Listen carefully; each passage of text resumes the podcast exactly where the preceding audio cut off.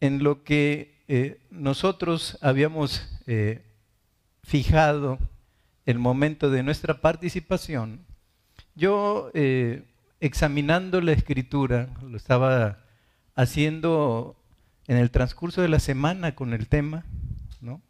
Y me llamó la atención la segunda epístola del apóstol Pedro, ¿no? Entonces esta segunda epístola del apóstol Pedro tiene tintes interesantes, ¿no? Porque su, su dinámica, se podría decir que en esta segunda carta, él, el apóstol Pedro, advierte a los cristianos sobre los falsos maestros y las falsas enseñanzas, pero también los alienta a seguir y crecer en el camino de la fe. Además, bueno, si nosotros miramos esta epístola, es diferente de la primera, pareciera que fueran una secuencia, pero se diferencia bastante bien. Contiene numerosas referencias a la segunda venida de Cristo que protegen y defienden la esperanza del creyente en esta promesa de su regreso y sobre todo también instruye ya en sus letras finales la epístola sobre el fin del mundo y la nueva creación. Pero si ustedes me, preguntaran cuál es el tema principal de la segunda epístola del apóstol Pedro es, Cristo es nuestra pureza. Cristo es nuestra pureza. Es el tema de la segunda epístola. Y con objeto de enfocarnos, les voy a pedir que abramos precisamente la segunda epístola del apóstol Pedro, versículos eh, capítulo 1, desde luego, capítulo 1, versículos 3 al 11. El tema de hoy es el llamamiento celestial. Y por eso vamos a leer esta parte, pero ya saben que eh, a, mí me, me, agrada, me gusta mucho que leamos juntos. Entonces yo empiezo el primer versículo, ustedes el segundo, y terminamos todos juntos en el 11. Dice, eh, este subtítulo, que desde luego es, humano, es puesto posterior en la Biblia. Mi Biblia dice participantes o partícipes de la naturaleza divina.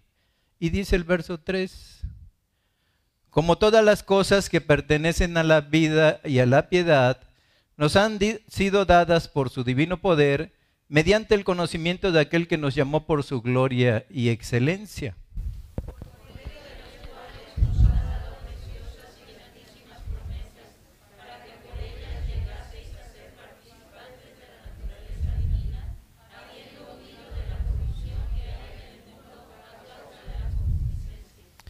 vosotros también, poniendo toda diligencia por esto mismo, añadid a vuestra fe virtud, a la virtud conocimiento,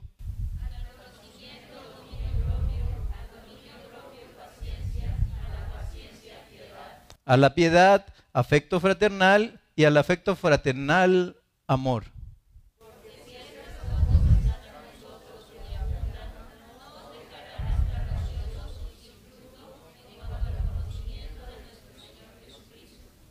Pero el que no tiene estas cosas tiene la vista muy corta, es ciego, habiendo olvidado la purificación de sus antiguos pecados.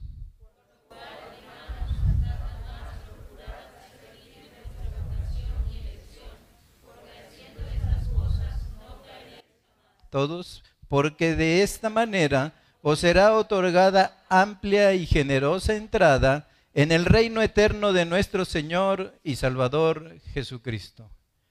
Padre, te damos gracias. Mira, queremos, papá, en esta hora examinar la escritura.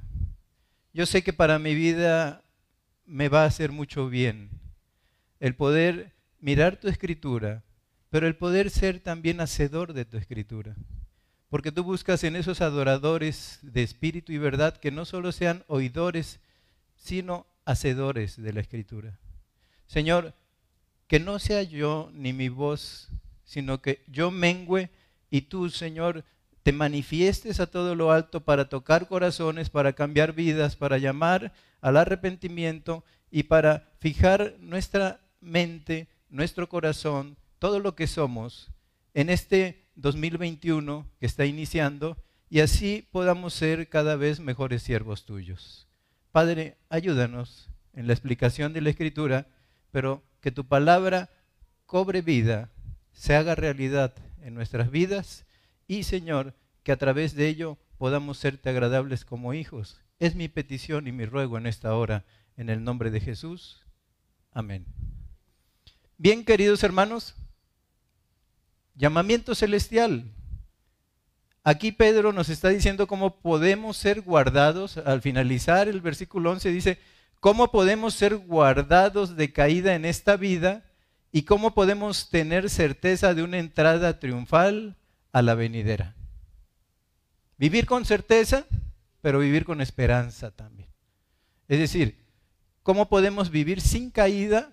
Pero ¿cómo podemos tener también la certeza de que en el momento en que seamos recibidos en gloria, se nos sea provista amplia y generosa entrada. Ese es el, eh, lo que va a estar moviendo el tema en esta mañana, ¿no? Entonces, fíjense lo que dice el versículo 3.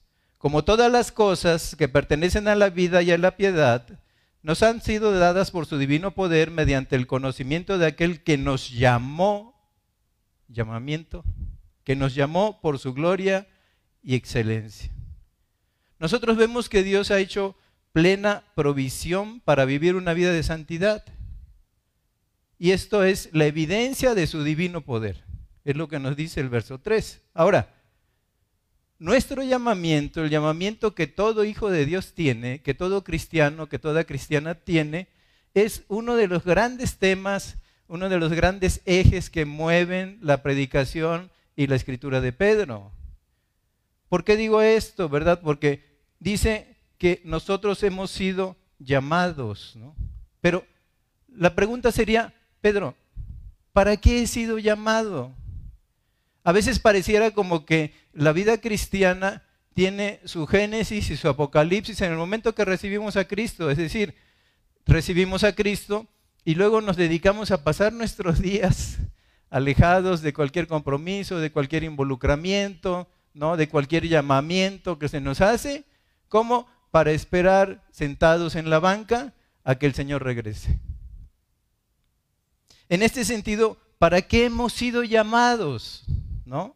Bueno, estudiando allí mismo Pedro, si vemos primera de Pedro, capítulo 2, versículo 9, dice, mas vosotros sois linaje escogido, real sacerdocio, nación santa, pueblo adquirido por Dios para anunciar las virtudes de aquel que os llamó de las tinieblas a su luz admirable. Primera cosa, hemos sido llamados de las tinieblas, queridos hermanos. Es decir, cuando estábamos alejados de la promesa, sin patria y sin Dios en el mundo, sin esperanza alguna, vivíamos en tinieblas, querido hermano. Bueno, Él nos llamó de las tinieblas y nos compartió no solo el sacarnos de las tinieblas, sino meternos a vivir dentro del el halo esperanzador de su luz admirable. Y en este sentido es, e, e, es uno de los llamamientos que tenemos como cristianos. Pero segunda cosa, de alguna manera también dice Primera de Pedro 3.9,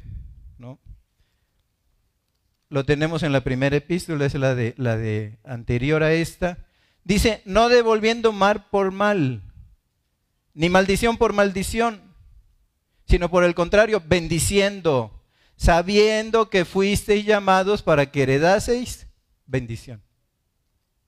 O sea, somos herederos de la bendición, pero también hemos sido llamados por Cristo, nuestro Señor, Salvador personal. Hemos sido llamados para dar parte de esa herencia en forma de bendiciones.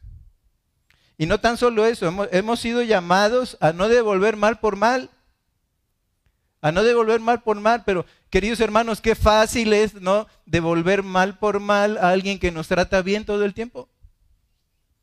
Pero cuando ese o esa que te trataba bien te hace un mal, Hemos sido llamados como cristianos a devolverle bien a su vida. Orad por vuestros enemigos, dijo un día el Señor Jesucristo. Bendecid a los que os maldicen. Para eso hemos sido llamados, hermanos.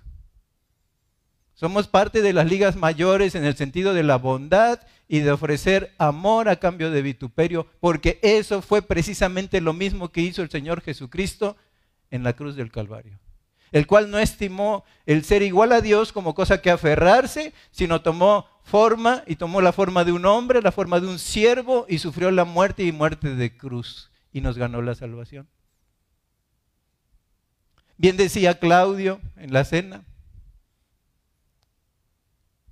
Nuestro Señor Jesucristo fue comprado por el precio de un esclavo y nuestra salvación fue comprada por el precio de la vida del Rey de todo el universo. Qué, qué glorioso intercambio, como cantan mis hermanos. Qué glorioso intercambio. Entonces hemos sido llamados, querido hermano, y sobre todo cuando la cosa se pone difícil, ¿no? A devolver bien por mal y a devolver bendición por maldición. Entonces tenemos un llamamiento, queridos hermanos. Hemos sido llamados. Y dentro de nuestro llamamiento yo diría que si vemos una cuarta cosa, primera de Pedro 5.10, dice, al cual resistid firmes en la fe, sabiendo, no, a ver, el 10, mas el Dios de toda gracia, que nos llamó, nos llamó a su gloria eterna en Jesucristo, después que hayas padecido un poco de tiempo, tiempo de padecimiento, os perfeccione, afirme, fortalezca y establezca. Querido hermano, si estamos en Cristo, esto no va a durar para siempre, esto va a pasar.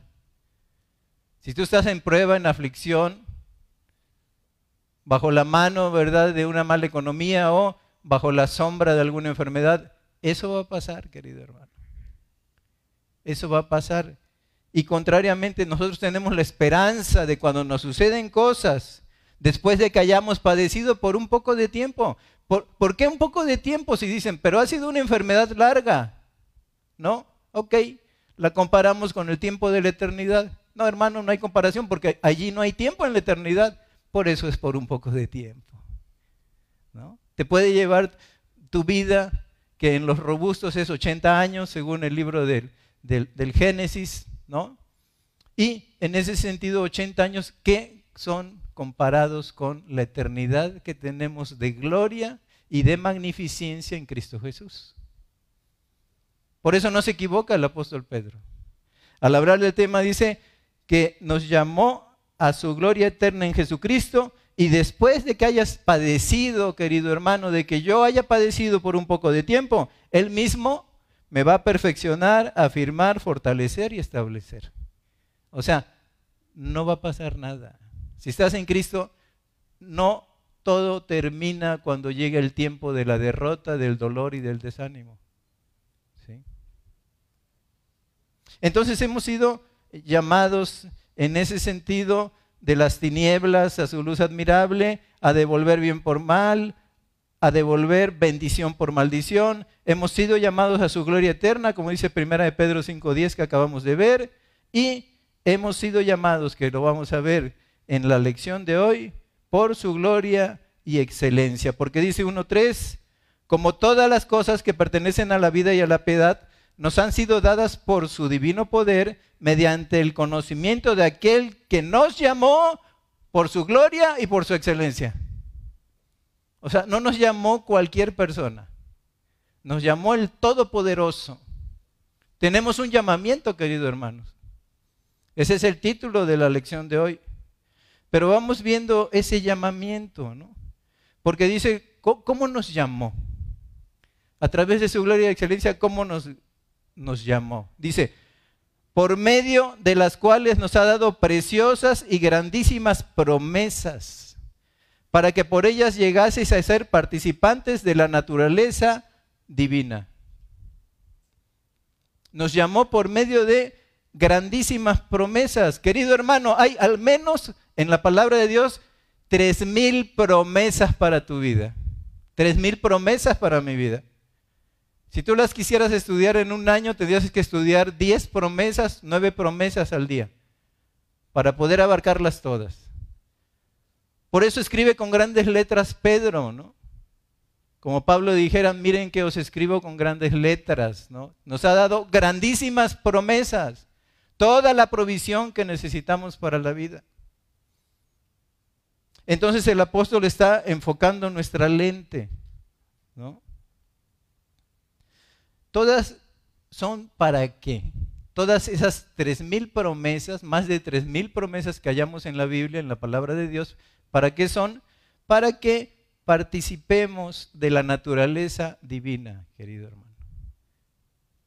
¿Estás participando de la naturaleza divina? ¿En realidad? En este sentido, lo que nos dice el versículo 3 y el versículo 4, ¿no? que dice todas las cosas que pertenecen a la vida, Él nos las ha dado, nos ha dado grandísimas promesas, ¿no? Y vemos que eso es de Él.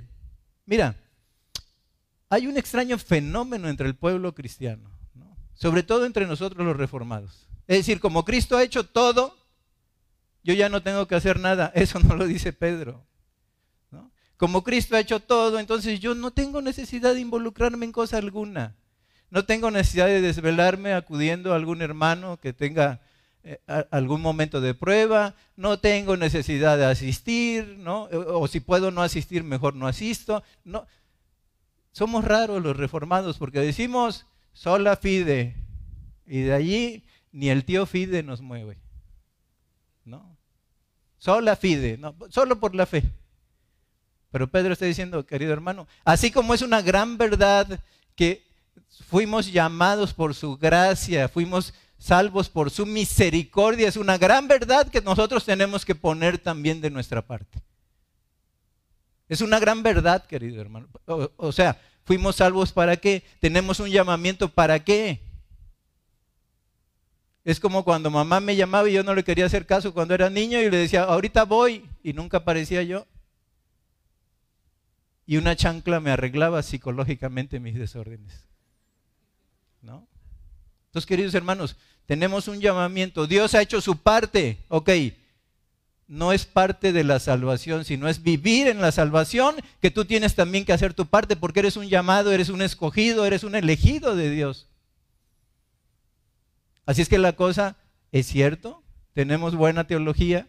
Si decimos sola fide, una de las cinco solas, una de las tesis que eh, clavó Lutero en la, en la, catedral de Wittenberg, allá por el, eh, de las 95 tesis de, de Lutero. Sola fide. Pero ¿qué te toca a ti? ¿Qué me toca a mí hacer? ¿no? Es decir, si quiero ser participante de la naturaleza divina, si Dios me ha dado grandísimas promesas, ¿qué tengo que hacer yo? ¿Qué me toca hacer a mi José Armando con respecto al llamamiento que Dios un día me hizo? por su gracia, el cual no merecía yo. ¿Qué puedo hacer yo con ello, con ese llamamiento? Porque somos un pueblo de reyes y de sacerdotes, queridos hermanos. Los reyes reinaban y los sacerdotes eran los encargados de llevar las solicitudes del pueblo, las necesidades del pueblo a la presencia de Dios. ¿Cuál de esas dos cosas estás haciendo o ninguna? Entonces, en este sentido, la pregunta es, si he tenido un llamamiento, ¿qué me toca entonces? Hacer a mí. Y dice allí el versículo 5, y allí entramos en materia, vosotros también poniendo toda diligencia, toda diligencia, queridos hermanos. Debemos ser diligentes, pero para cultivar la diligencia tiene que existir deseo, disciplina y decisión.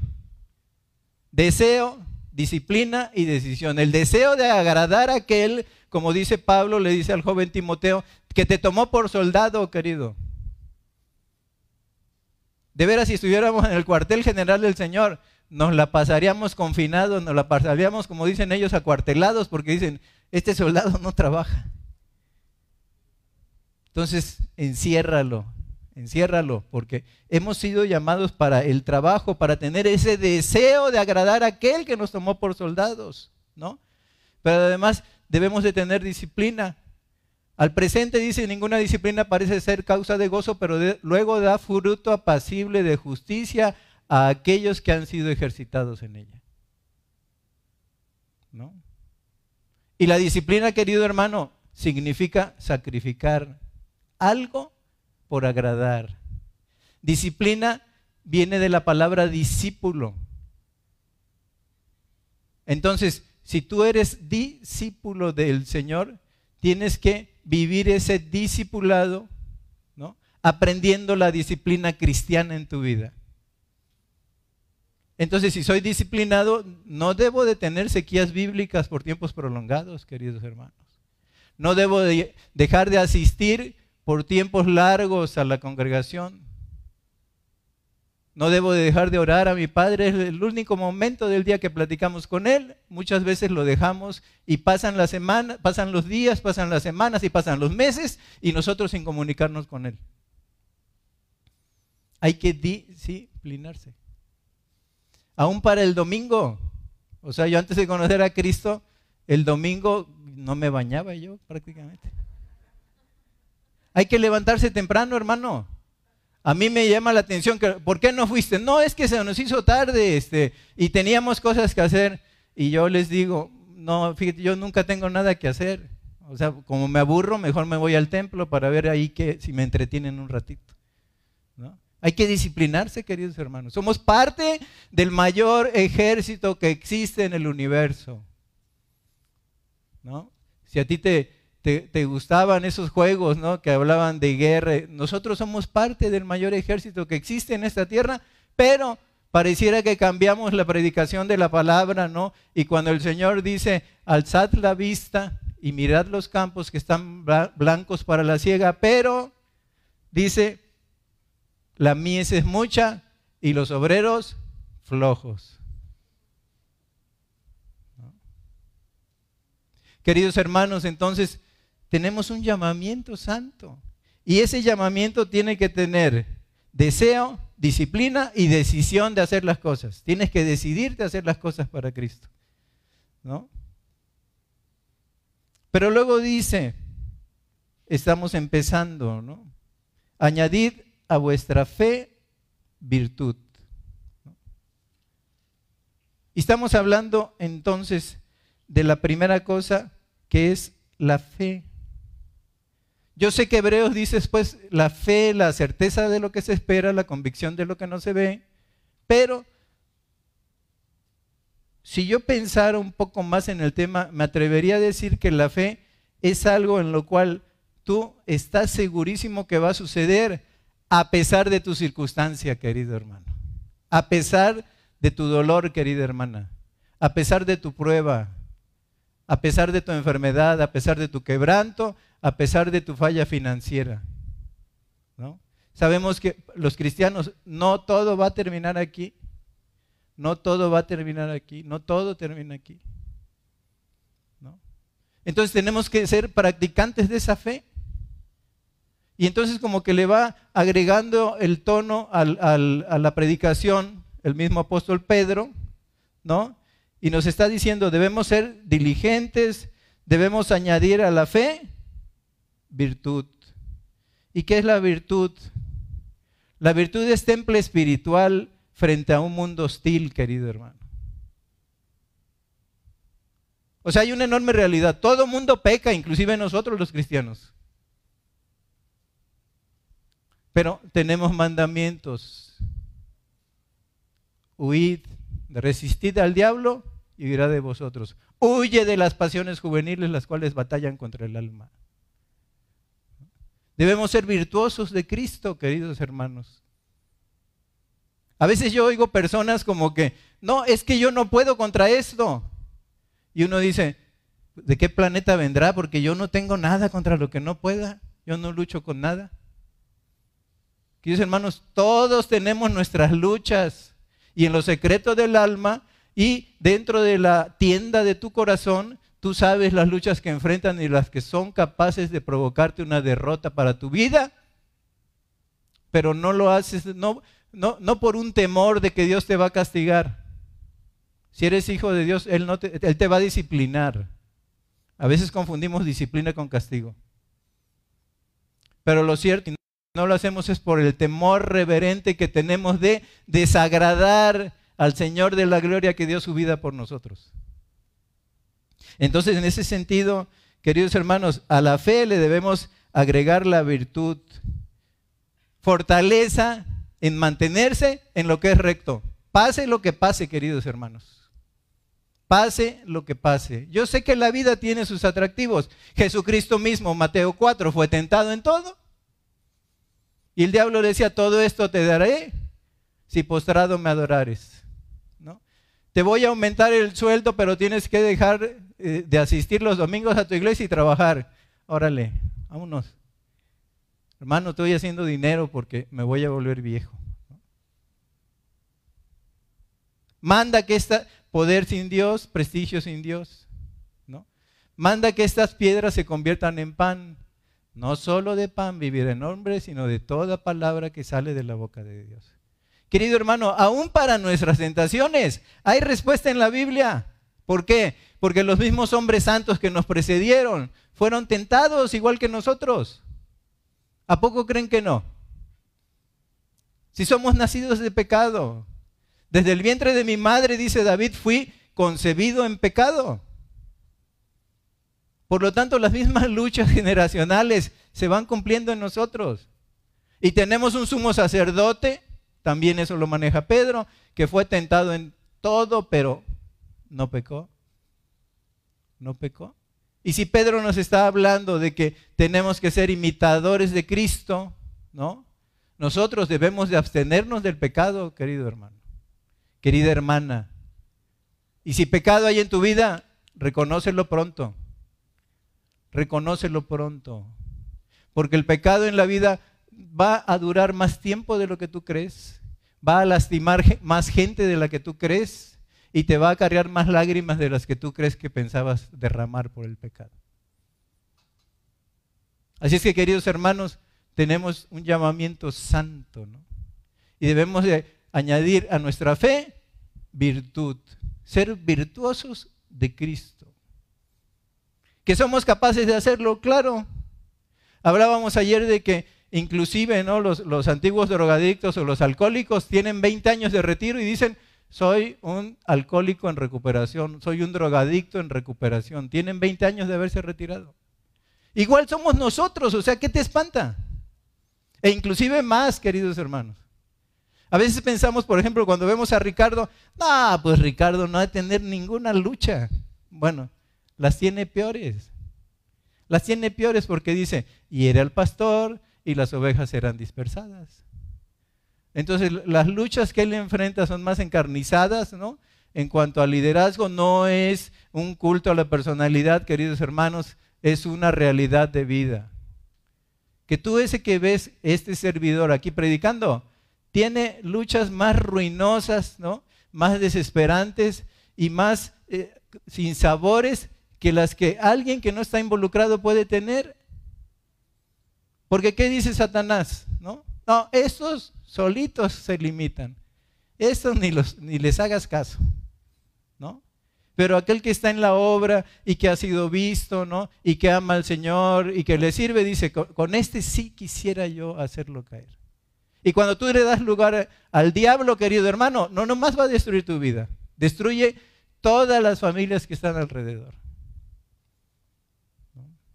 Como recuerdo una historia, no, no lo tenía yo pensado, pero resulta que en la nieve de, un lugar gélido, de un lugar frío, se encuentra el cuerpo de un hombre muerto. En ese sentido vienen los, los investigadores ¿no? y ven una extraña cosa. Dicen, fíjate, aquí se ve que este hombre empezó a perderse. ¿Por qué? Porque venía en línea recta y aquí notamos un círculo. Luego, otra vez emprende el camino en línea recta y aquí vemos un círculo. Y luego otra vez, camino en línea recta, ¿no? Y finalmente cae muerto. Dice, qué extraño, ¿no? Que se haya perdido y como que reencontraba el camino, pero mira, dice, mira, allá hay una casa, allá hay un hogar. Vamos a preguntarle a esta mujer que vive en esta en esta loma de nieve, pues, si no vio algo extraño en la noche. Le tocan la puerta Dice, señora, disculpe la pregunta, pero fíjese que andamos indagando. ¿No notó algo extraño anoche? Dice, no, no noté nada extraño. Dice, bueno, eh, algo que haya sucedido dentro de la casa. Bueno, aquí dentro de la casa sí, tengo un bebé pequeño. Dice, anoche por el frío estuvo demasiado inquieto, entonces prendí la luz, ¿no? Lo arrullé, lo cobijé apagué la luz y el niño se quedó dormido. Pero a los minutos otra vez volvió a llorar, volvió a estar inquieto, volvió a llamarme, ¿no? Entonces prendí la luz, consolé al niño, lo traté de dormir, se durmió y eso fue todo lo que hice. No volví más a prender la luz. Queridos hermanos, tus hogares son luz que están iluminando a muchos. Y cuando alguien que está sufriendo algo en la vida, ve que su hogar se pierde, ve encendida la luz del hogar y de repente se apaga y continúa su vida y se vuelve a encender la luz del hogar y de repente se pierde. No apagues la luz de tu casa, querido hermano. Hemos sido llamados para eso. No apagues la luz de tu casa, porque van a caer hijos, van a caer hermanos, van a caer padres y van a caer en la desolación, en el luto y en el llanto. Amigos que ni siquiera pensabas que podían sufrir por ti de esa manera. No apagues la luz de tu casa. Pero seguimos el estudio. Dice añadir a la fe virtud y a la virtud conocimiento. Aquí vemos la importancia de estudiar las escrituras, querido hermano. Nosotros estamos condenados, si puedo decir esta palabra, por la gracia divina a ser unos eternos estudiantes de las sagradas escrituras. Nunca vamos a aprenderlas todas de memoria. Nunca. Pero porciones sí. Y va a llegar un momento en que la Biblia va a ser quitada, querido hermano. Y si la Biblia en China ya ha sucedido, en Cuba ha sucedido, en países comunistas ha sucedido que prohíben la Biblia. Y lo único que le queda a los hermanos para su gozo y su esperanza es recordar los versículos que estudiaron mientras tuvieron la Biblia. Pero nosotros no la apreciamos, queridos hermanos. La tenemos en descuido. Se cuenta la historia de, de una ancianita, ¿verdad? Que se le dijo, oiga, ¿y usted guarda la palabra? Dice, no, yo la guardo bien la palabra y se la tengo ahí en un cofre. Tiene años que la tengo guardada. Queridos hermanos, debemos de ser excelentes estudiantes de la Biblia. Cómprate tu, tu, buena Biblia, yo ya necesito de letra gigante, ¿no? Cómprate tus, tus buenos manuscritos, tus libros escritos por hombres piadosos, cómprate tus concordancias, haz tus apuntes, ¿no? Uno de los grandes predicadores, no sé si era Spurgeon o quien lo platicó, pero decía que les decía a sus, a sus hijos y a sus nietos, oye, ¿qué quieres cuando me muera? Dice tu Biblia. Tiene un tratado escrito en sus márgenes. Dice, pero para cada momento de tu vida, papá, cuando te hemos visto sufrir, tienes apuntes en la Biblia. Cuando te hemos visto de gozo, tienes apuntes en la Biblia. Cuando te hemos visto bajo el fuego de la tentación y la prueba, tienes tus apuntes en la Biblia.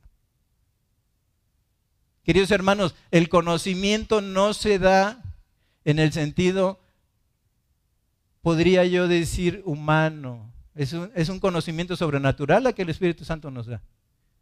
Porque, a ver, díganle a alguien que no conoce de Dios que lea la Biblia, díganle, lea Apocalipsis. No, ni loco, eso me da mucho miedo y te dicen, yo no entiendo la Biblia. Qué raro, yo sí entiendo la Biblia. ¿Por qué? Eso te ha sido dado por el Espíritu Santo. Y no puedes despreciarlo. Son parte de las cosas piadosas que Cristo ha puesto para que tengamos una existencia con un buen rumbo y con un buen destino en este mundo. Lámpara es a mis pies tu palabra y lumbrera mi camino, dice el salmista en el salmo más grande que hay que les voy, a pedir que se lo aprendan de memoria para que me lo digan en la próxima clase. En ese sentido, pues, la palabra y la escritura es la que nos dan rumbo y certeza, queridos hermanos. ¿Cómo piensas? ¿No? Es como si yo quisiera ir al ayuntamiento y decirme, métanme a obras públicas, quiero ver las cuestiones de arquitectura. ¿Cuándo has estudiado arquitectura? ¿No? Entonces, para lo que somos, tuvimos que estudiar. Desgraciadamente veo a padres que muchas veces dicen, este, bueno, la hija qué va a hacer? No, yo quiero que tenga una carrera para que si se divorcia se defienda. ¿Y por qué se tiene que divorciar? Que se case con un cristiano, un hombre temeroso de Dios. Eso se divorcian, eso se divorcian. Pero no va a ser tan fácil. Pero, si se llega a divorciar, ¿para qué le sirve la carrera, querida hermana? Que estudie la palabra. Que sea una mujer de Proverbios 32, mujer virtuosa, quien la hallará porque su estima sobrepasa largamente a la de las piedras preciosas. A la fe, virtud. Entonces tenemos que tener fe, virtud, conocimiento, la importancia de estudiar la palabra y obedecer sus sagrados preceptos. Pero al conocimiento dice que le tenemos que agregar el versículo 6, al conocimiento, dominio propio. ¿Por qué nos dice Pedro al conocimiento agrégale dominio propio, querido? Es que yo no tengo dominio para nada. Bueno, si dependes en ese sentido de la guía del Espíritu Santo, vas a tener triunfo en medio de lo que es en un momento dado el fuego de la tentación en tu vida. Dominio propio es debido al peligro personal de arruinar nuestro testimonio. Somos pero fáciles para arruinar nuestro testimonio. Y el banco del testimonio es un banco celoso, querido hermano. Tú te habrás reunido los años que quieras, habrás predicado la palabra, les habrás hablado muchos a Cristo, pero el día que adquieres el pecado, tu testimonio se va al suelo. Es decir, le podrás estar invirtiendo, pero si tienes una mala jugada, el testimonio te toma todos tus saberes, todo lo que habías ahorrado en el banco del buen testimonio. Entonces, en este sentido, ¿verdad? Debido al peligro personal de arruinar nuestro testimonio, debemos tener dominio propio para que Cristo tenga lo mejor de nuestras vidas. No es ni siquiera para nosotros y no es ni siquiera para mi esposa. Cuando nuestro matrimonio se empezó a, a arreglar que también pasamos problemas. 10 años de los 30 que estamos a punto de cumplir, la pasamos verdaderamente en un calvario. ¿Por qué? Por mi testarudez. Pero cuando entendí que era menester agradar a Dios antes que a los hombres, yo empecé a decir, mira, me voy a dedicar a agradar a Dios. Tú te vas a agradar sola, ya no tengo que preocuparme por agradarte a ti. Al ver, ¿no? Que yo camino, que yo me levanté, que yo voy recto, tú te vas a agradar también de mi vida. Entonces, en este, en este sentido, ¿verdad? El dominio propio es el hecho de que Cristo tenga lo mejor de nuestras vidas, porque Él se lo merece, querido hermano. No los despojos de una vida mal vivida. No los despojos de pecado tras pecado, tras pecado, tras pecado. Tendrías que preguntarte si eres de Cristo o no eres de Cristo. Entonces, en este sentido, ¿verdad? Dice dominio propio. ¿Por qué? Porque personalmente siempre estamos en un alto riesgo de arruinar nuestro testimonio. Y ese testimonio ni siquiera es tuyo. Fue comprado a precio de sangre en la cruz del Calvario por el Salvador. Es ello, es como, como arrojar basura a la cruz cuando nosotros hacemos eso. Es como herir al Señor de la gloria y decirle, no me fue suficiente tu sacrificio en la cruz. Pero dice, y al dominio propio, paciencia. Paciencia. Ya me voy a parecer al Calimán, era un antiguo, ya, ya no me entienden nada los chistes, ¿no? Pero decía serenidad y paciencia, le decía a, su Solín, creo se llamaba su secretaria. Ah, bueno, y el pequeño Saltamontes también. Paciencia, queridos hermanos, es el arte de soportar y persistir frente a todo lo que parece ir en contra de nosotros. Aunque mi padre dijo un día el salmista y mi madre me abandonaran con todo, yo esperaré en ti. Y yo sé, dijo Job, que una vez deshecha esta mi piel, mis ojos han de ver a Dios. Esa paciencia sabe que pase lo que pase, no todo va a terminar allí, querido hermano. Porque cuando pases por distintas pruebas, cuando estés bajo el halo del sufrimiento, el fuego del sufrimiento, ¿no? Tú vas a adquirir cada vez más excelente peso de gloria. Se cuenta la historia de una, una chica que tenía una excelente voz, pero tenía un padre millonario. Entonces el padre millonario viene y lo contrata, dice, para que le enseñes a mi hija a ser la mejor cantante de ópera que pueda o haya existido en el planeta. Y entonces él empezó las clases, ¿no? Y no veía avance, y no veía avance, y no veía avance. Y lo llama y le dice, yo le agradezco mucho la paga, pero ya no me la siga dando. Ella tiene una excelente voz, pero no he logrado un avance. ¿Sabe por qué? No ha sufrido no ha sufrido. Cuando su corazón se ha quebrantado, ¿no? Cuando sus esperanzas sean rotas, cuando en un momento dado sus ilusiones sean tiradas al piso, entonces aprenderá a cantar con el sentimiento que no tiene ahora una chica que lo tiene todo. Querido hermano, ¿cuántos hermanos valiosos que yo conozco que han pasado por el frío de la prueba, que han pasado por el fuego del sufrimiento? Una vez a mí me dijo uno de mis hijos, papá, ¿qué te pasó? ¿Por qué cambiaste? Fui un hombre muy duro. Y ahora soy, decía una hermana, soy una mansa ovejita del Señor. No, vaya a ser. En ese sentido me dice, ¿por qué cambiaste, papá? Le digo, hijo, porque sufrí. Y vi sufrir a la gente de mi alrededor. Entonces, al conocimiento dominio propio, al dominio propio paciencia, arte de soportar y persistir frente a todo lo que parece ir en contra de nosotros. Entre más duro nos dé la prueba, querido, más agárrate de la mano de Dios, no hay de otra. Entre más dura, ¿verdad?, sea esa época y esa temporada, agárrate de Él. Él tiene una mano firme, tiene hombros fuertes, tiene una personalidad poderosa para poderte ayudar. Él se identifica contigo. Porque luego, no, eh, a mí es lo único que me sucede, ¿no? La pérdida de un hijo. Pero ¿qué hizo él cuando escuchó, Dios mío, Dios mío, ¿por qué me has desamparado? Dio a su único hijo, a su unigénito, para morir por nosotros. Así es que él conoce, querido hermano, sí conoce, Dios conoce. ¿No? No estás solo, ni eres el único. Todos es necesario, dice, que lleguemos a la gloria a través de muchas pruebas, de muchas vicisitudes. Está escrito así. Entonces, a la paciencia dice aquí la palabra de Dios, piedad. Piedad. ¿Cómo definiría yo la piedad?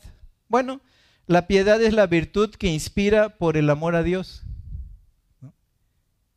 Piedad, virtud que inspira por el amor a Dios. Otra definición, tierna devoción a las cosas santas.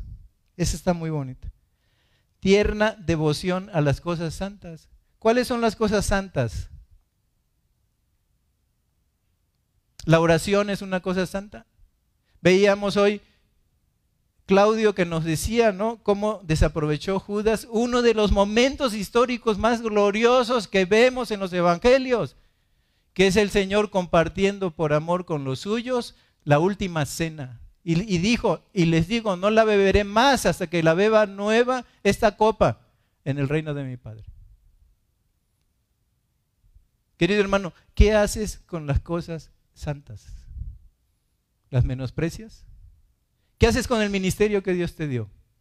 ¿O no tienes ministerio? Porque el Espíritu Santo dice que nos ha dado dones y nos lo ha dado con liberalidad, ha repartido dones. ¿Dónde está tu don, querido hermano? Entonces, en este sentido, ¿verdad? Lo que dice la palabra, si somos piadosos, tierna devoción a las cosas santas.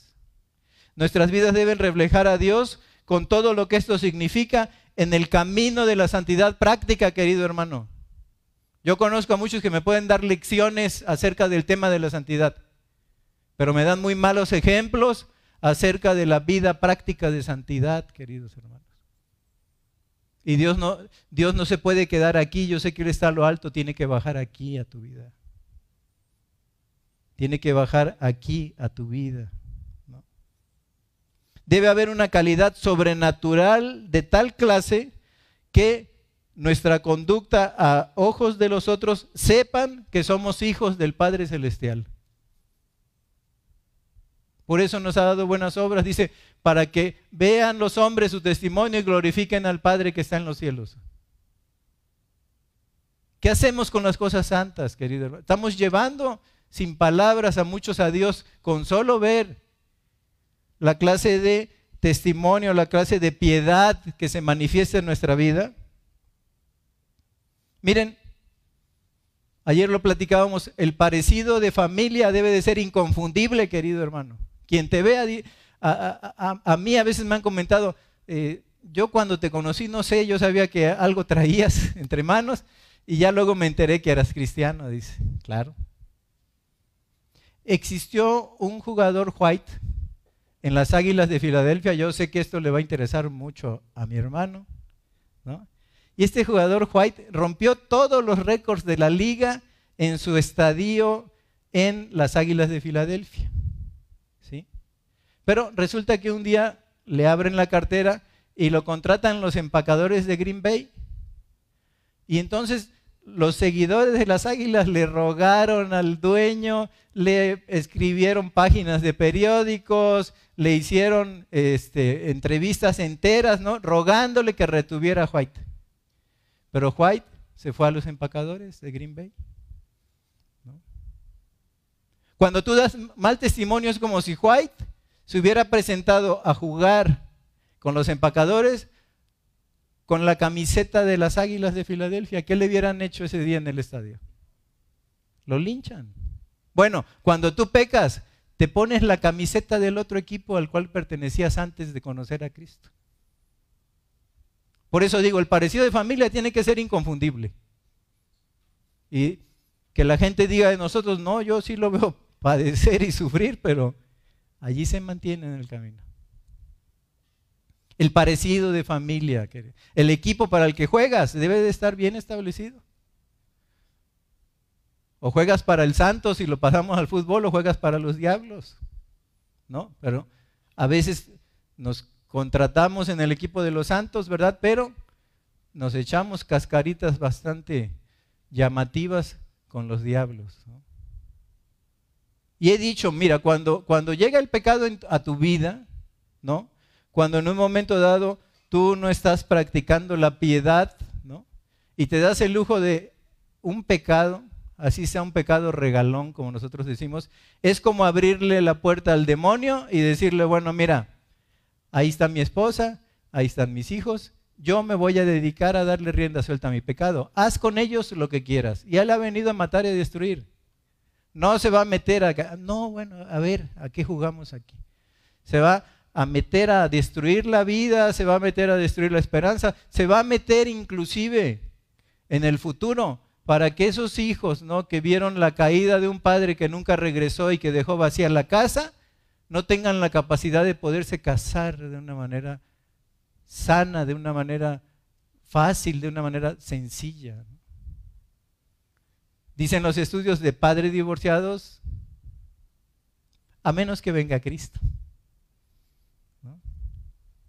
a la vida, a menos que venga Cristo a la vida. Yo mismo soy hijo de padres separados durante mucho tiempo.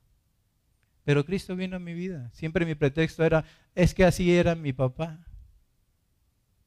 Pero un día se me acabó el pretexto. Entonces, queridos hermanos, debemos tener un parecido de familia que sea inconfundible. Si somos miembros de la familia de Dios, así nos debemos de ver, querido hermano. Así como nos vemos ahorita los domingos. Yo los veo, dijera la de Madagascar, yo los veo gorditos y bonitos, ¿no? Bueno, entre semana también del Señor, querido. Porque luego venimos de semanas completamente mal vividas y bueno, allí me voy a santificar un rato. Y no es la cosa así. Debemos de tener un parecido a nuestra familia. Pero seguimos adelante. 1.7 dice, a la piedad, afecto fraternal. El afecto fraternal es lo que nos va a identificar frente al mundo como discípulos de Cristo, queridos hermanos. ¿No? Porque dijo el Señor en Juan 13:35, en esto conocerán todos que son mis discípulos, si se aman unos a otros. No hay vuelta de hoja, querido.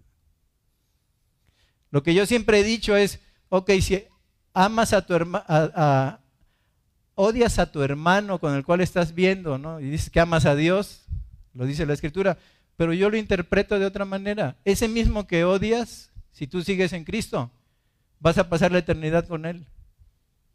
Así es que mejor arréglalo porque va a estar muy duro que pases odiando toda la eternidad a alguien. ¿No? Entonces en este, en este sentido recuerdo el viejo libro. Yo creo lo le escribió una artista, la nana Goya, le decían, pero se llamaba Cuando los santos se pelean. Y había una banca de iglesia y unos guantes de box allí, en la portada, ¿no? Y ese libro decía, vivir con los santos en el cielo, eso será gracia y gloria. Vivir con los santos en la tierra, esa es otra historia. esa es otra historia. Pero queridos hermanos, estamos llamados a amarnos el amor fraternal permanezca en nosotros. ¿no? Siempre recuerdo la, historia de dos viejos cristianos que, que, decían, oye, este, Pedro dice, tú me vendiste un caballo ciego y era para las carreras y me pediste dinero y nunca me pagaste. ¿Y tú qué me dices si te quedaste con un terreno que te había prestado para que... Pero, querido hermano, ven para acá, somos de Cristo y todo lo perdonamos en su nombre. El afecto fraternal. Y me falta una, última cosa. Ahora, quiero decirles del afecto fraternal, no es primordialmente cosas de las emociones, es cosa de la voluntad. Porque así como Cristo nos amó, no por lo que somos, porque quiénes somos, a pesar de lo que somos. Bueno, amamos a los hermanos porque son de Cristo, a pesar de lo que sean. A pesar de lo que sean. No es una cuestión de las emociones, sino una cuestión de la voluntad. No es un entusiasmo sentimental que deba ser experimentado. A ver, no es un entusiasmo sentimental que deba ser expresado, sino un mandamiento que debe de ser obedecido, querido hermano. Si no amas a tu hermano, no, no se te podrá llamar discípulo de Cristo, porque dicen, esto conocerán. Si os amáis los unos a los otros. Entonces, si tienes problemas con el pastor, si tienes problemas con los diáconos, que seguramente han de ser muchos, si tienes problema con los hermanos, con, el que se sienta junto a ti, querido hermano, arréglalo. Es mandamiento, ¿eh? No es una cuestión de a ver si quieres o no quieres, o a ver si hace lo suficiente para contentarme. Miren, tan es así que Mateo dice, si tu hermano peca contra ti, ve y búscalo. ¿Cuántas veces decimos, bueno, si me pide perdón, yo perdono, pero no olvido? Uh, pues estás más grande que Dios, tú. ¿No? Porque Dios estaba en Cristo reconciliándonos con Él y estaba perdonándonos todos nuestros pecados. Y si vemos Isaías, dice que Él los arrojó al fondo de la mar y la mar en su lugar más profundo tiene 12 kilómetros, así que cualquier buzo que se quiera meter va a salir flotando ahogado. Así es que es un mandamiento. Un nuevo mandamiento os doy, que os améis los unos a los otros. Así es que basta de murmuración, basta de pleitos, basta de contiendas, ¿no? Y a dedicar a amarnos los unos a los otros. Pero dice, para terminar, a la piedad, afecto fraternal, el afecto fraternal, amor. Y el amor se manifiesta en dar. El amor se manifiesta en dar. Porque dice Juan 3:16, de tal manera amó Dios al mundo que ha dado a su, Hijo unigénito para que todo aquel que en él cree no se pierda, mas tenga vida eterna. También nos dice, maridos, Efesios 5:25, amad a vuestras mujeres como Cristo amó a la iglesia y se entregó, se dio a sí mismo por ella para presentársela como una iglesia santa que no tuviera mancha ni arruga ni cosa semejante. El verdadero amor consiste no en que te den amor, querido. El amor es uno de los bienes que tenemos que entre más des, más se te multiplica. Así es que el amor debe de ser una de las siete virtudes que está hablando de ellas el apóstol Pablo, porque dice, miren, vosotros también poniendo toda diligencia por esto mismo, añadid a vuestra fe, uno, virtud, dos, a la virtud, conocimiento, tres, al conocimiento, dominio propio, cuatro, al dominio propio, paciencia, cinco, a la paciencia, piedad, seis, y a la piedad, afecto fraternal, y al afecto fraternal, amor, siete. En algún número me equivoqué, pero así, así lo puse. ¿no? Ok, siete virtudes, ese es un número que habla de divinidad, es decir, si nosotros vamos a tener la naturaleza divina porque tenemos grandes y preciosas promesas, tenemos que tener estas, estas siete cosas en nuestra vida. Está bien que el Señor de la Gloria un día te salvó, yo no me aparto de eso, pero ¿qué haces con tu llamamiento?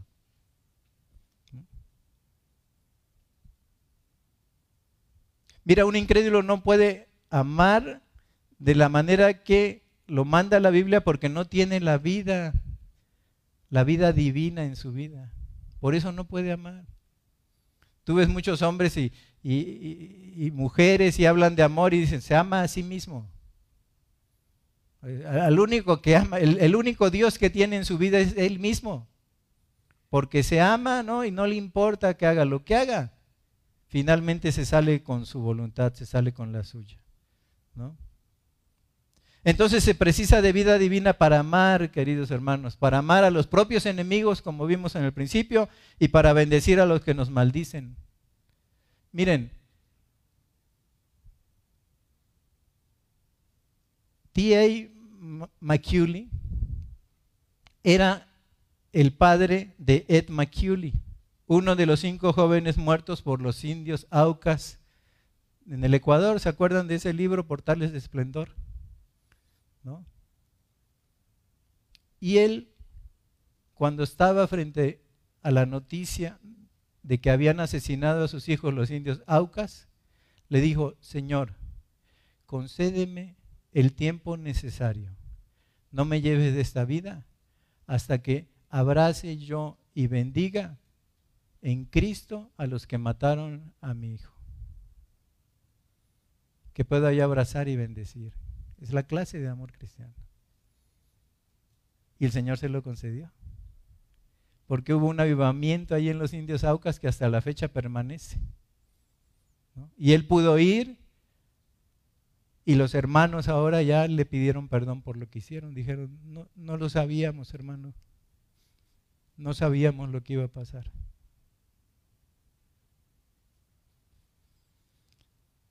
Pero miren, vamos terminando y leemos 8 y 9, versículos 8 y 9 del capítulo 1 de segunda de Pedro. Dice, porque si estas cosas están en vosotros y abundan, no os dejarán estar ociosos ni sin fruto en cuanto al conocimiento de nuestro Señor Jesucristo. Pero el que no tiene estas cosas, seria amonestación para nosotros, pero el que no tiene estas cosas tiene la vista muy corta, es ciego, habiendo olvidado la purificación de sus antiguos pecados. ¿Qué nos está diciendo Pedro? Que dejar de perseverar en el camino del carácter cristiano en el desarrollo del carácter cristiano en tu vida, en mi vida, conduce a la ociosidad, a la falta de fruto, a la ceguera, a la miopía y al olvido. Porque dice, ocio, ¿qué es el ocio? No, no los va a dejar, si ustedes se dedican a estas virtudes de las que hablamos, ¿no? No van a estar ociosos. Hermanos, solo la vida de comunión evita el ocio. Lo peor que me ha sucedido en mi vida siempre ha sido cuando ando de ocioso, cuando descuido mi lectura, cuando en un momento dado no estoy orando al Señor, cuando estoy descuidado en mi congregación. Soy un tipo muy peligroso cuando yo hago eso. Para mí mismo, para mi familia y mal testimonio para Dios. Solo la vida de comunión, la práctica de las actividades piadosas que el Señor nos ha dejado. Lectura, oración, reunión y testimonio y también predicación del Evangelio. El llevar a otros a Cristo. Sin fruto. Miren, queridos hermanos, les digo, en esta época moderna lo estoy viendo mucho. Es posible ser un teólogo y tener una teología infructuosa. Conocer mucho de Cristo y no obedecerle en nada. Él mismo dijo, ¿cómo me llaman Señor y no hacen lo que yo les digo? Entonces tenemos ahora muchas mentes muy iluminadas, ¿no? Que hablan alturas y cosas así que uno dice, wow, pero a ver qué día yo aprendo un poco de él, ¿no? Pero vidas de testimonio verdaderamente arruinadas, como dice mi, mi nieta, mi nieta Camila, porque ve a, su abuela y le dice, abuela, ¿me permites maquillarte? Es que te veo muy arruinada. Yo digo, esta va a ser buena vendiendo el, maquillaje, ¿no? Es posible ser un teólogo y tener una teología infructuosa.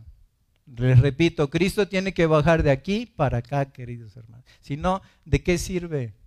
Se vuelve uno pedante, se vuelve uno en un momento dado eh, allí un chocante que sí conoce de teología, pero poco de la vida práctica de comunión con Dios. Entonces, no, no nos dejará estar ociosos, sin fruto, y dice, tienen la vista corta. La miopía que se habla aquí es el cristiano que vive para el presente. Cristiano que vive para el presente, que está ocupado en las cosas materiales y que descuida las cosas espirituales. ¿Por qué no te hemos visto? No, me tuve que echar trabajo extra. Es que necesito dinero querido hermano, tienes la vista bien cortita. Si tu caminar en Cristo es para que Él te llegue a dar las bendiciones de las que habla, ¿no? Es como si tú estuvieras queriendo las bendiciones de Cristo, pero no al Cristo de las bendiciones. Nosotros tenemos que, que quererlo a Él, que sea nuestro máximo bien, que sea nuestra más elevada búsqueda y que sea nuestro más alto sueño el servirle a Él. Porque si no, dice la Escritura, tendrás la vista corta. Claro, una buena casa, yo te veo buen coche, te veo buena ropa, ¿verdad? Pero, ¿qué de Cristo? No seas corto de vista. Por eso el Señor dijo, y lo repito, alzad los ojos y mirad los campos que están blancos para la ciega. Tenemos que alzar la mirada, querido hermano. El dedicarnos a las cosas materiales es como estar caminando por la vida con la mirada hacia abajo, pegada a las cosas del mundo, la mirada, pegadas al piso. Y Cristo nos ha mandado que hagamos tesoros en el cielo, donde la polilla ni el orín corrompen, queridos hermanos. Tenemos que ver, para no tener la vista ciega, tenemos que mirar las cosas que son más elevadas y lo más elevado que tenemos es Cristo, porque Él está sentado en gloria a la diestra del Padre y de allí va a volver un día por nosotros, según dicen las escrituras. Entonces la vista corta es el que vive para el presente, que está ocupado en las cosas materiales y descuida las espirituales. Espero no sea una realidad de tu vida. Pero dice más adelante en ese sentido, es ciego, dice, es ciego. Y luego dice, y ha olvidado, allí está en el versículo, ¿no? Habiendo olvidado la purificación de sus antiguos pecados. Qué realidad tan triste. Es cuando alguien que ha caminado en Cristo, que ha gozado de una comunión, empieza a tener en su vida una falta, una falla, ¿no? y la verdad de su redención, ha perdido todo el atractivo que tenía cuando él nació en Cristo. Ha perdido todo el brillo. Por eso el Espíritu que va a las siete iglesias dice, mira de dónde has caído y arrepiéntete y recuerda tu primer amor, porque si no vendré a ti y quitaré tu candelero de su lugar, o sea, te quitaré el testimonio, como la maldición en, ese sentido, ¿verdad?, de la, de la higuera estéril, que el Señor iba a buscar fruto y dice, nunca más nazca fruto de ti. Querido hermano, no olvides de dónde te sacó Dios. Nunca lo olvides. Por eso es el testimonio de la cena. Que yo vi eh, poca gente, ¿no? Pero, pero bueno, estuvimos allí en, íntima comunión con Cristo, ¿no? En, esa ordenanza cumpliéndola. Pero ese es refrescar nuestra memoria. Todas las veces que comieres este pan y bebieres de esta copa, la muerte del Señor anunciáis hasta que Él venga. Haced esto en memoria de mí, dice el Señor. Tenemos que tener buena memoria, no te olvides de dónde te levantó Cristo. Porque luego ya dices, no, no, yo estoy chocado, es que se me ha juzgado, se, se ha dicho de mí, este, inclusive me han puesto bajo. Pero olvidaste cómo te limpió Cristo. Olvidaste la purificación de tus antiguos pecados. ¿Cuántos, verdad, han perdido la verdad de su redención, el atractivo? Vuelven a andar en aquello de lo que habían sido rescatados. ¿no? Y qué triste y qué, doloroso es. Eh, eh, el perro vuelve a su vómito, dice la escritura. Pero nosotros somos hijos de Dios, no tenemos por qué volver al vómito, queridos hermanos. Entonces, vamos finalizando, dice, ocioso, sin fruto, de vista corta, de ciego y olvidadizo. Aquel que es olvidadizo, ¿no? Que anda en aquellos pecados de los que ya había sido rescatado, está jugando con pecados que causaron la muerte del Hijo de Dios, queridos hermanos. Y eso es lo que está haciendo. Está jugando con los pecados que Cristo le había perdonado ya en la cruz.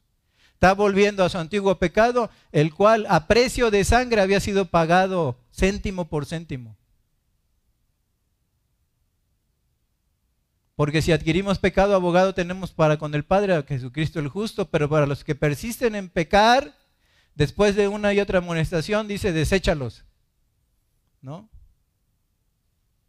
Y a los que persisten en pecar, dice, ya no queda más, ¿qué, ¿qué, expiación se va a hacer por nosotros, queridos hermanos, si persistimos en lo mismo? ¿Qué expiación se puede hacer? Dice, ya no queda más expiación que hacer, sino una horrenda expectación de juicio que ha de consumir a los adversarios. ¿Te vuelves un adversario de Dios? Y cuando en un momento dado eres olvidadizo, lo único que estás haciendo es acarrearte una condenación, ¿no? Porque sabe el Señor que ya te había comprado y Él no te va a perder. Mira, si eres hijo de Dios, Él, nadie arrebata lo que tiene en su mano. Entonces te irás con sida o te irás en un accidente o te irás en una muerte prematura, pero el Señor te va a llevar. Él es Dios. Es duro y, es triste hablar de eso, pero Él es Dios, querido hermano. Y si tú persistes en pecar y en pecar y en pecar, ya no hay. ¿Qué expiación se va a hacer? Ni modo que estemos subiendo a Cristo a la cruz. Él hizo una expiación que fue hecha una sola vez y para siempre y es un sumo sacerdote, ¿verdad? Que cumplió y satisfizo toda la demanda de Dios respecto al pecado que habitaba en nosotros. Entonces, si persistes con lo mismo, querido hermano, y van pasando los años y va repitiéndose la conducta, ya no hay nada, ningún sacrificio que hacer, querido hermano. Estás jugando pues con pecados que, o estoy jugando con pecados que causaron la muerte del Hijo de Dios. Pero miren 10 y 11, y ya ahora sí les cumplo.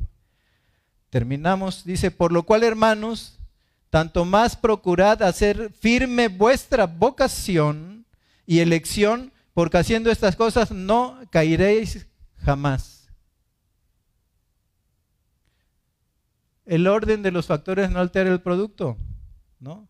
Dice que fuimos que tenemos una vocación y fuimos elegidos. Bueno, fue precisamente al revés, es decir, Dios nos eligió desde el, desde principio de los tiempos, desde la eternidad pasada, Cristo nos eligió para Él. ¿no? Y luego cuando nos eligió, fuimos llamados para tener un testimonio.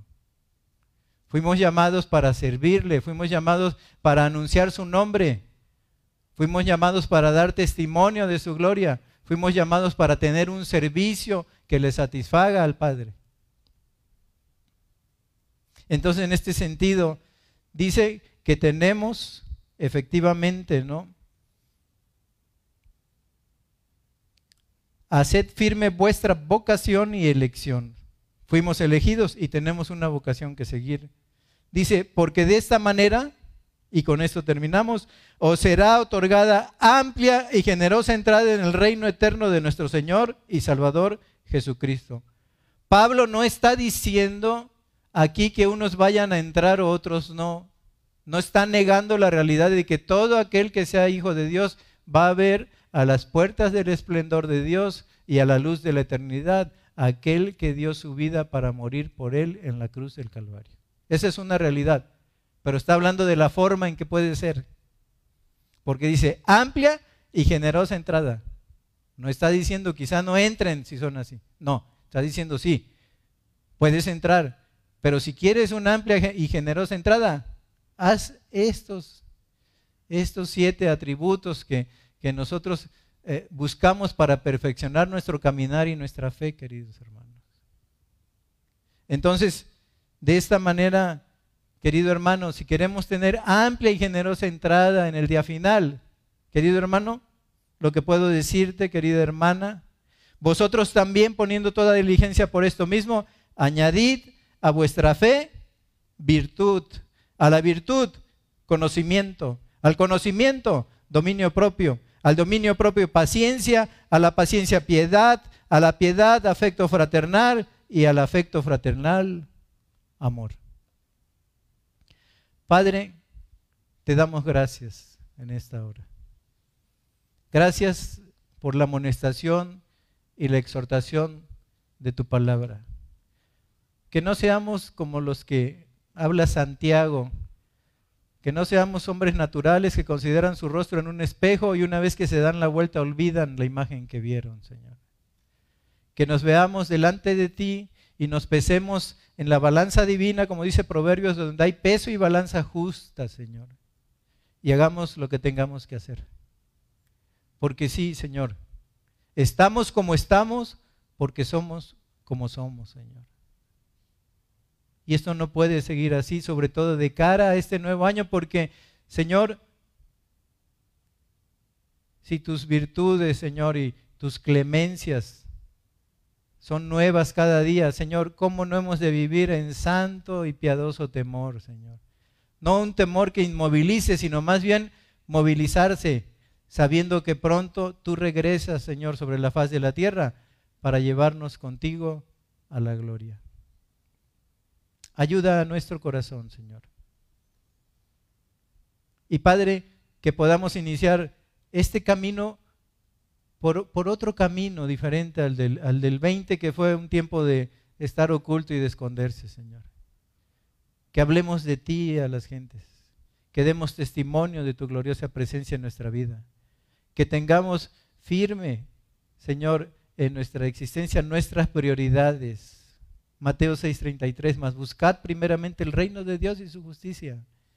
Y Señor, lo demás será añadido el que vestiremos, el que comeremos, el dónde habitaremos, eso será añadido, pero tenemos que buscar primero el reino de Dios y su justicia y escuchar la voz del viejo Pablo, del viejo apóstol Pedro, Señor, que a través de los destinos y la eternidad nos está diciendo que, que añadamos o añadimos a nuestra fe virtud y todas las siete cosas que le siguieron, Señor. Padre, sea una realidad de nuestra vida. Conviértenos, cámbianos, avívanos, Señor. Te lo rogamos en el nombre de Jesús. Amén.